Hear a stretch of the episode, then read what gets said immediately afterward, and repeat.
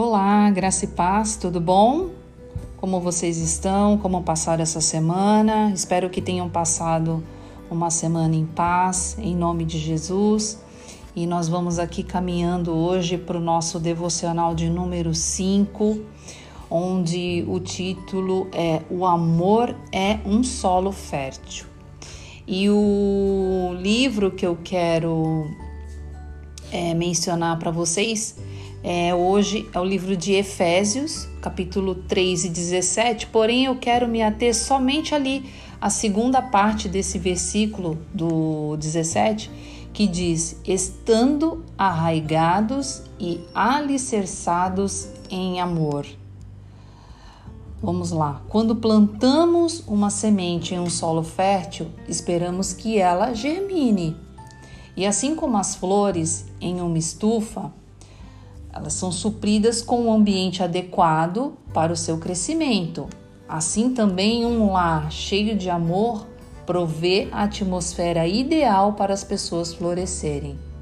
Sabemos que crianças que crescem em famílias amorosas tendem a dormir mais profundamente, se desenvolvem mais e arriscam ir mais longe que aquelas que nunca estão seguras do amor de seus pais.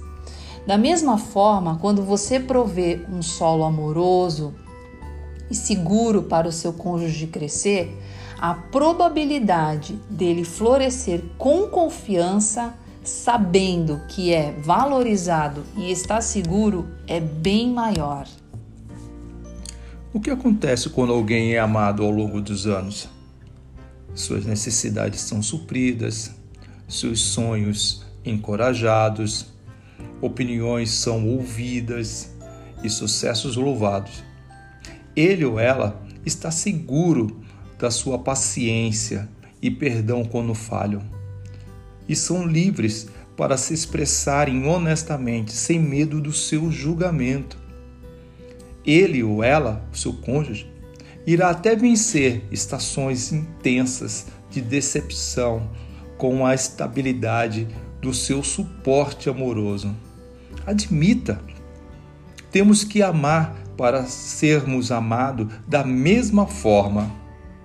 E eu quero te trazer para você refletir no que eu vou falar agora. Como o seu cônjuge será afetado vivendo com você no futuro? Ele se tornará radiante ou triste? Confiante ou irado? Você usará criar um ambiente amoroso para o seu cônjuge crescer nele?